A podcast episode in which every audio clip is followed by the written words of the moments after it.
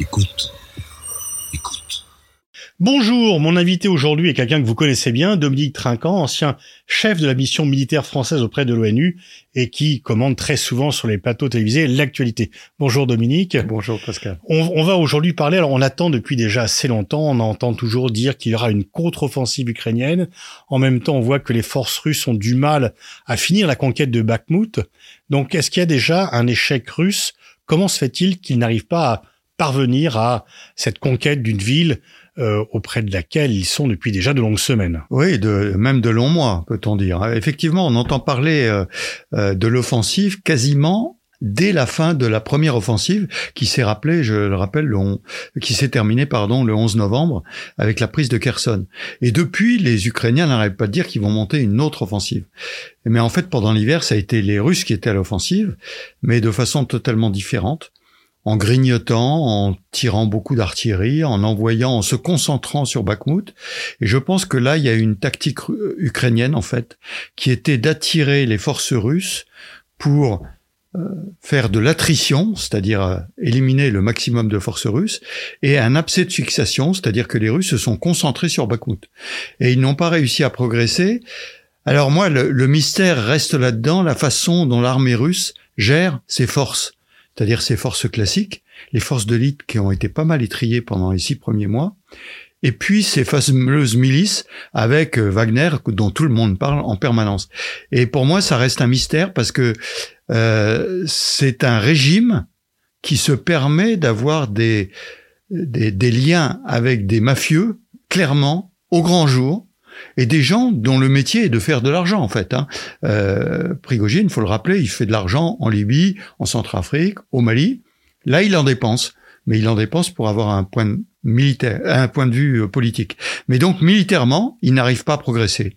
Et il a envoyé, on lui a même donné des, des, des repris de justice hein, en grand nombre, qui ont été envoyés à l'abattoir, comme il le dit. Il appelait ça lui-même le hachoir. Et ça n'a pas progressé.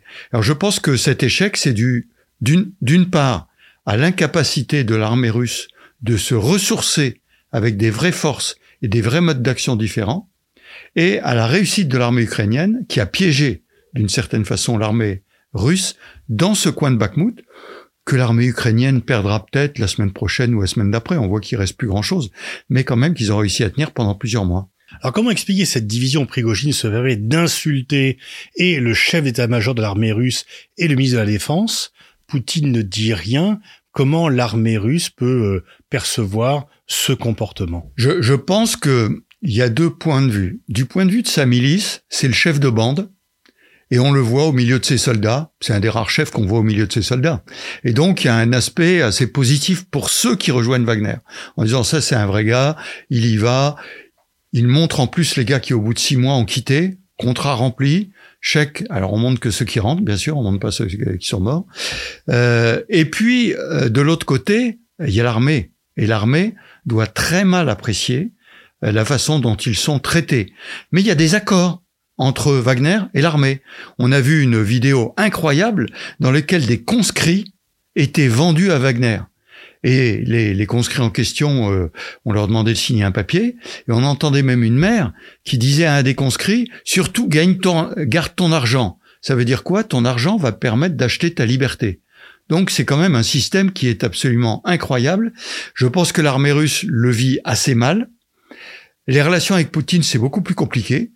Euh, parce que là, par exemple, tout récemment, on a, il a injurié tout le monde en demandant de l'armement et on lui a promis de l'armement. L'armement n'est pas arrivé, enfin les munitions essentiellement. Et là, il vient de dire, écoutez, si vous ne me donnez pas les munitions avant la fin du 9 mai, donc aujourd'hui, eh bien, je m'en vais. On envoie, on enlève la milice. Là, c'est quand même une sorte de bras de fer avec le président Poutine dans un jour éminemment symbolique pour les Russes. Et donc, je pense qu'on va voir ce soir ce qui se passe, si vraiment il s'en va ou si ce chantage continue comme ça. Donc, je pense, un point de vue euh, assez positif de la part de ceux qui sont recrutés et un, aspect très négatif de l'armée parce qu'il entre en concurrence avec l'armée en fait. Mais est-ce que tu n'as pas été surpris par euh, le manque d'efficacité de l'armée russe depuis le début du conflit? Depuis les premiers jours, on la présentait quand même comme une machine bien huilée, puissante, bien équipée. On a l'impression qu'il y a une faillite du commandement, une faillite de la motivation, une faillite des équipements. Ah, complètement. Alors moi, je, pense que d'abord, bon, il y a eu l'erreur initiale. Ils pensaient prendre en quelques jours, ça n'a pas marché. L'armée russe n'était pas faite pour faire cette guerre. Et elle s'est lancée dans cette guerre. Sur le plan opératif, je retiens un point positif, c'est la capacité de basculer toutes les forces en direction du Donbass et de la Crimée, et, de Kherson d'ailleurs, après l'échec dans la région de Kiev. Ça, c'est quand même une manœuvre logistiquement pour un militaire qui regarde ça, qui a été assez réussi. En revanche, sur le plan tactique, nullité totale. Nullité totale pour deux raisons. La première raison, c'est le commandement l'armée russe n'a pas su changer le commandement de l'armée russe. Or, on sait que le commandement de contact n'existe pas dans l'armée russe. Il n'y a pas de sous-officiers, il y a très peu d'officiers subalternes, et donc ça, c'était un échec, et la motivation des hommes ne vient pas parce qu'ils ne sont pas bien encadrés. Le deuxième point, c'est l'aspect matériel que tu as souligné. Alors la logistique russe, on savait qu'elle était catastrophique. Moi, avant les années 90, je préparais les plans de l'armée française en Allemagne face au pacte de Varsovie. Et on connaissait toutes ces, toutes ces failles, toutes ces difficultés. Mais on pensait que c'était réglé. Eh ben non, ça n'est pas réglé. Et les véhicules tombent en panne, la logistique n'arrive pas, le carburant n'arrive pas, la nourriture n'arrive pas. C'est une véritable catastrophe. Donc on sent que l'armée russe qui s'est euh, modernisée dans le haut du spectre, les missiles, l'aviation, des choses comme ça, n'a pas su transformer l'armée de base, l'armée de terre, celle qui fait la guerre. Et en plus, ils n'ont pas été capables de monter ce qu'on appelle une opération euh, interarmée. On voit les avions travaillent de leur côté, mais sont rarement en appui de l'armée de terre.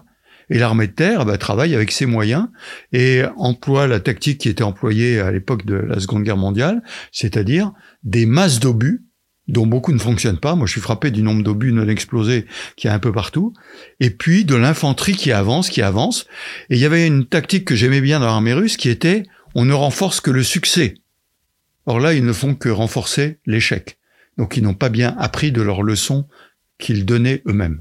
Comment interpréter cette affaire curieuse, mystérieuse des drones autour au-dessus du Kremlin? C'est quand même euh, une sorte, si c'est une opération euh, ukrainienne, euh, comme le disent eux-mêmes les Russes, c'est quand même aussi un aveu d'échec. Oui, alors moi j'ai des grands doutes sur cette opération. La première, euh, le premier doute, c'est que les drones qu'on voit, qu'on observe, puisqu'il y a des images, sont des drones plutôt légers, des petits, des petits drones. Et donc ils sont pas partis d'Ukraine. Ils sont partis de Russie. Alors d'où de Russie, ça, on peut en discuter. Le deuxième point, c'est que la première explication qui a été donnée très très vite par le Kremlin a été nous avons neutralisé ces drones par des moyens électroniques. Qu'est-ce que ça veut dire? Ça veut dire qu'on brouille et les drones tombent. Or les images qu'on a, c'est pas du tout ça. Ce sont des drones qui explosent. Et pas des drones qui explosent parce qu'ils sont tirés par un armement, mais qui explosent eux-mêmes. C'est-à-dire que c'est une charge à l'intérieur d'une drone qui explose. Et donc, le premier point, c'est qu'il n'y avait absolument aucune chance d'atteindre Poutine dans ces conditions-là. La deuxième chose, c'est qu'un un drone envoyé au-dessus du Kremlin d'une distance réduite, donc pas de pas, pas, d'Ukraine, qui explose au-dessus du Kremlin, ça donne un, un argument majeur pour dire, vous voyez, nous sommes attaqués, nous sommes présentés. Donc moi, j'opterais plutôt pour euh, une attaque faite par les, les Russes pour s'en servir, au passage interdire les drones aujourd'hui, au moment du défilé du 9 mai, ils ont tous été interdits, et donc ça permettait de contrôler tout l'espace aérien au-dessus, et puis de renforcer le discours du président Poutine, qu'il a eu ce matin même, en disant on veut détruire notre pays. Parce qu'en Russie, quand on veut détruire le chef, on attaque directement le pays. Donc je, je, pense plutôt sur cette, sur cette hypothèse, sans avoir aucune certitude. Mais c'est l'analyse du drone et de la façon dont il a été neutralisé qui m'amène à dire cela. Mais les différents moyens d'observation d'informations occidentaux ne peuvent pas permettre de savoir d'où ils sont partis. Alors, c'est difficile si ce sont des petits drones tactiques. C'est extrêmement difficile. Si ce sont des drones qui partent d'Ukraine, oui, là on arrive, la trajectoire est longue, mm. euh, il y a une altitude, etc. Là, c'est des drones tactiques, donc qui sont plutôt au ras des pâquerettes, et ils partent de pas très loin, donc c'est extrêmement difficile. Alors venons-en à cette offensive, contre-offensive ukrainienne attendue. On a de plus en plus euh, d'éléments. Les Ukrainiens disent eux-mêmes au Washington Post euh, qu'il ne faut pas surestimer les attentes par rapport à cette contre-offensive. Donc ce qui devait permettre à l'Ukraine de récupérer tous les territoires, non seulement perdus depuis 2022, mais y compris depuis 2014, on a un peu l'impression que là, même les Ukrainiens ne croient pas que ça soit possible de le faire dans des délais rapides. Alors moi je crois qu'il y a deux choses. Il y a la réussite de l'offensive et euh, jusqu'où ira cette offensive. Alors la réussite, faut bien voir, je dis toujours que c'est un fusil à un coup. Les Ukrainiens, on leur a mis tous les moyens en, œuvre, on leur a préparé leurs soldats, on leur a donné l'armement, on leur donne euh, les stocks de munitions, etc., etc. on vous leur donne le renseignement aussi, bien sûr. Et donc maintenant, réussissez. Ça, c'est le premier point. Réussir, ça veut dire quoi? Casser la défense russe. Maintenant, pour aller jusqu'où C'est là où c'est très difficile. Donc la première incertitude, c'est vont-ils arriver à casser la défense russe? Rien n'est sûr. Deuxième problème, c'est jusqu'où? Tout le monde avance la mer d'Azov casser en deux le dispositif russe entre le Donbass et la Crimée. Ça paraît très très logique tout ça. Euh, mais le problème, c'est d'avoir l'effet de surprise et de casser là où la Russie est faible. Or aujourd'hui, la Russie a fait trois lignes de défense sur à peu près 120 km, extrêmement dures, qu'ils ont bien préparées. Donc euh, ça va vraiment dépendre où, quand, comment les Ukrainiens vont monter leurs manœuvres. Je pense qu'effectivement, conquérir tout le terrain me paraît un peu un pont trop loin, comme on dit, un peu difficile. Euh, en revanche, réussir à casser le dispositif russe, on ne connaît jamais les effets d'une défaite sur les troupes. Je relis toujours avec beaucoup de délices euh, Waterloo de Victor Hugo lorsqu'il dit que la victoire changea de camp et que d'un seul coup, la terreur s'emporta de soldats qui avaient conquis l'Europe. Eh bien, c'est ce qui peut se passer.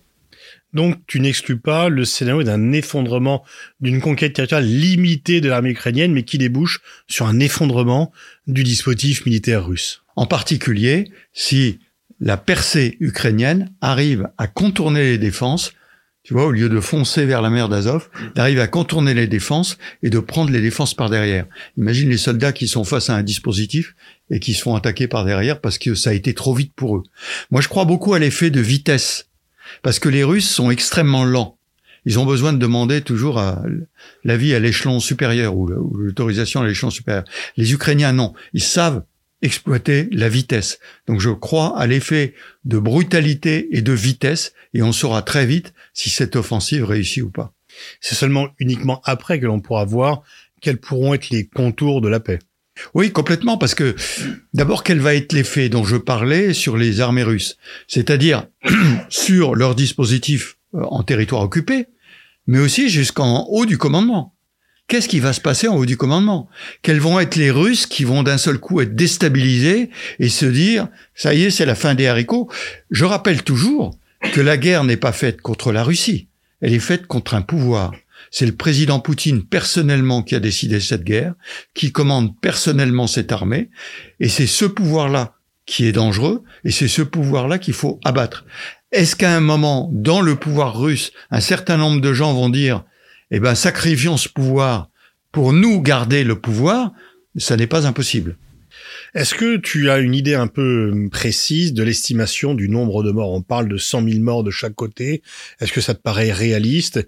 Est-ce qu'il y a une équivalence entre le nombre de morts ukrainiens et les morts russes? Et, euh, et ensuite, question un peu corollaire, jusqu'où peut aller euh, la patience par rapport au nombre de morts de chaque côté? Alors, le premier point, c'est le nombre de morts. Difficile à estimer. Il y a des, il y a des sites qui estiment en voyant le nombre de véhicules détruits, etc. On parle de pertes essentiellement. C'est-à-dire, on fait pas la différence entre les morts et les blessés. Et rappelons que dans les blessés, il y a ceux qui vont mourir euh, rapidement, et puis il y a ceux qui pourront jamais revenir parce qu'ils ont perdu un bras, etc. Et puis ceux qui vont revenir. Donc c'est extrêmement difficile. Je crois plus à la proportion entre les Russes et les Ukrainiens. Et je pense que la proportion chez les Russes a été plus importante, en particulier dans la bataille de Bakhmut. La bataille de Bakhmut, on parle de 15 à 20 000 morts. mort cette fois-ci. Pour, juste pour cette bataille. Pour- juste pour cette bataille depuis le mois de janvier à peu près, hein, donc en, en quatre mois. Il faut replacer ça en perspective aussi avec ce que les Russes avaient vécu en Afghanistan. En dix ans de guerre, ils avaient eu moins de pertes qu'ils n'en ont là en un an de guerre. Donc c'est absolument colossal. Alors ça ne se voit pas trop dans les villes russes, parce qu'il y a relativement peu de mobilisation à Moscou et Saint-Pétersbourg, mais dans la campagne, dans les provinces reculées, ça se voit beaucoup plus. Maintenant, le deuxième aspect, c'est sur la résilience un peu de la nation derrière. Alors, je pense que les, les Ukrainiens ont eu une première vague de pertes qui correspondait au choc initial, important. Ils ont eu un deuxième choc qui a été les deux offensives, Kherson, Kharkiv, où là, ils ont quasiment pas eu de pertes. En fait, les Russes ont eu beaucoup de pertes. Et il y a Bakhmut actuellement.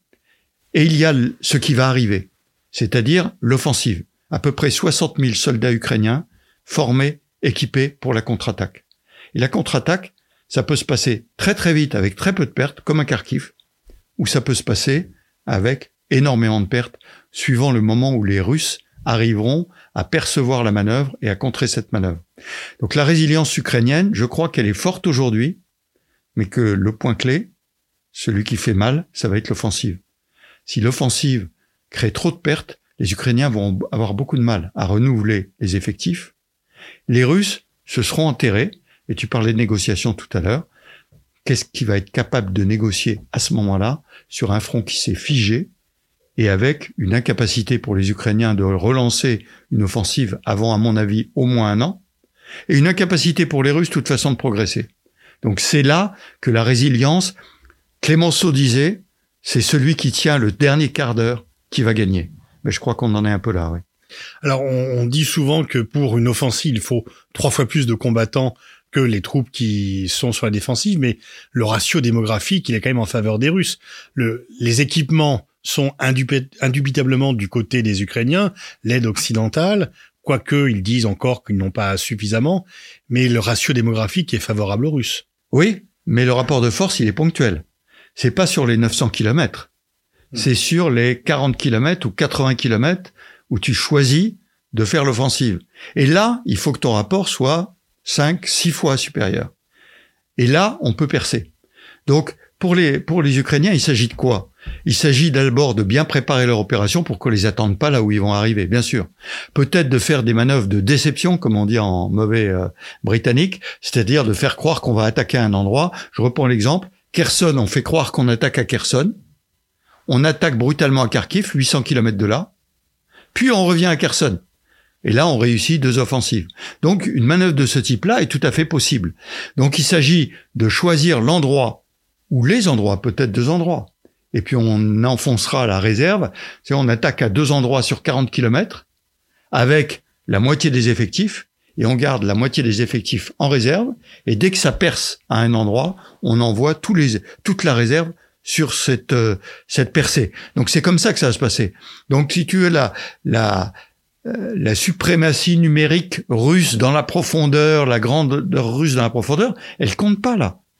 Elle est d'abord sur 800 km, et sur ces 800 km, il y en a peut-être un dixième qui va être choisi pour l'offensive.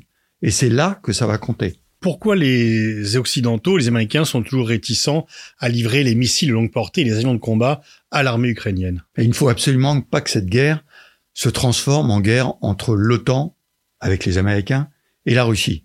Mais il y a déjà quand même une aide de l'OTAN très importante. Bien sûr, mais c'est nez tout ça. Mm. Les Russes le savent. Ils savent très bien qu'ils ne peuvent pas se heurter à, l'OTAN. Ils prendraient une raclée magistrale, et là, pour le coup, Poutine est sûr de perdre son pouvoir. Donc, ils ne veulent pas ça.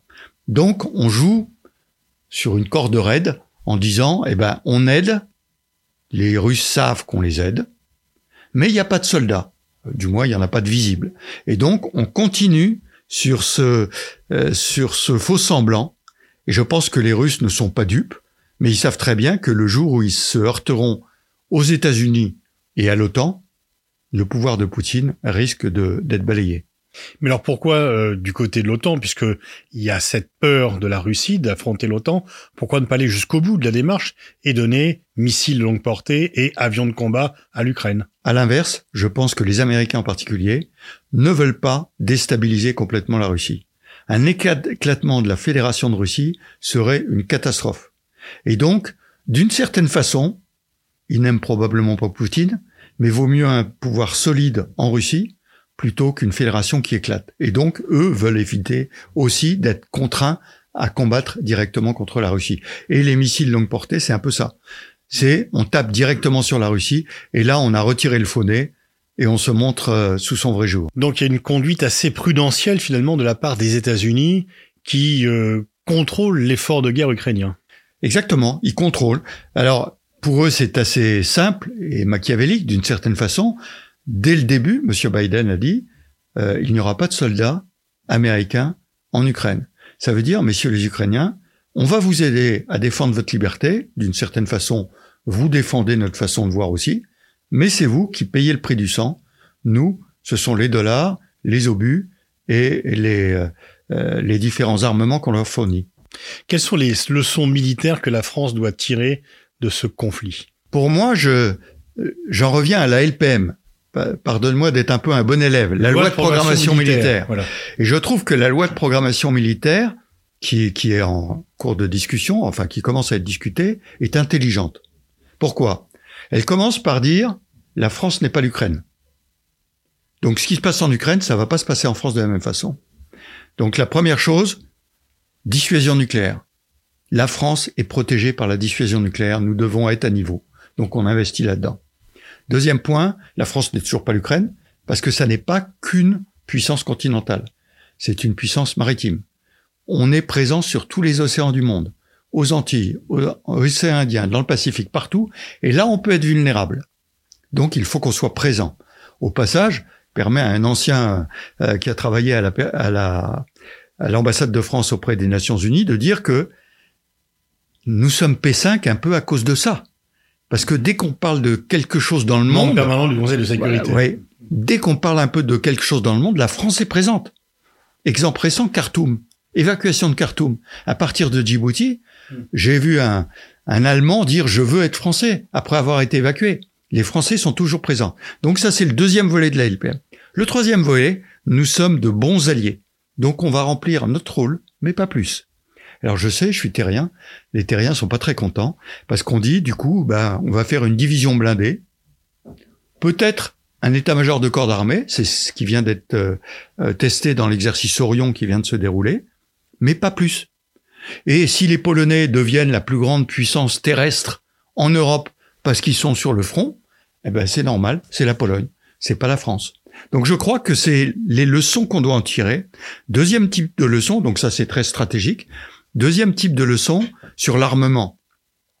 On doit investir, et on commence à le faire, dans les drones, dans la guerre électronique, dans les systèmes satellitaires pour avoir du renseignement et être capable de diriger tous ces, le cyber en particulier, parce que c'est assez étonnant, Le cyber a très bien tenu finalement pendant cette guerre. C'est pas qu'il n'y a pas eu d'attaque, il y en a eu beaucoup, mais ça a très bien tenu. Et donc il faut continuer avec le quantique, avec euh, l'intelligence artificielle à être au bon niveau. Donc, stratégiquement, la loi de programmation militaire me paraît pas mal. Pour le reste, il faut investir dans d'autres technologies. D'où la transformation dans l'armée de terre en particulier de régiments qui vont perdre des grenadiers voltigeurs, les soldats avec un fusil, et qui vont gagner dans la guerre électronique et dans les systèmes de renseignement. Et le renseignement te paraît de bonne qualité euh, alors le, renseignement français a besoin de s'adapter. Euh, comme tu le sais, depuis euh, dix ans à peu près, on se concentrait surtout sur l'Afrique et le Moyen-Orient, assez peu euh, sur le front de l'Est. On doit réinvestir. Ça, on revient à l'époque où j'étais jeune commandant au PC du deuxième corps d'armée, où on essayait de savoir tout ce qui se passait de l'autre côté. Ben, on doit réapprendre tout ça. Et, et donc il y a, y a à remiser. Le renseignement bénéficie d'une forte augmentation de ses budgets euh, dans la prochaine loi de programmation. Mais en même temps, finalement, on voit que l'armée russe n'est pas une menace crédible. Oui, alors c'est vrai que en l'état, tel que on vient de la décrire, elle n'est pas une menace crédible. Et c'est pour ça que je pense que la France dit je ferai ce qu'il faut, mais pas plus. C'est pas la peine de surinvestir face à une armée qui tient pas le coup. En revanche, ailleurs, oui. Ailleurs, oui. Et je reviens à la puissance globale. Aujourd'hui, on est, pardonne-moi l'expression, emmerdé par euh, Wagner au Mali, en Centrafrique, euh, qui actuellement s'infiltrent au Soudan, puisque c'est un peu une base arrière pour eux.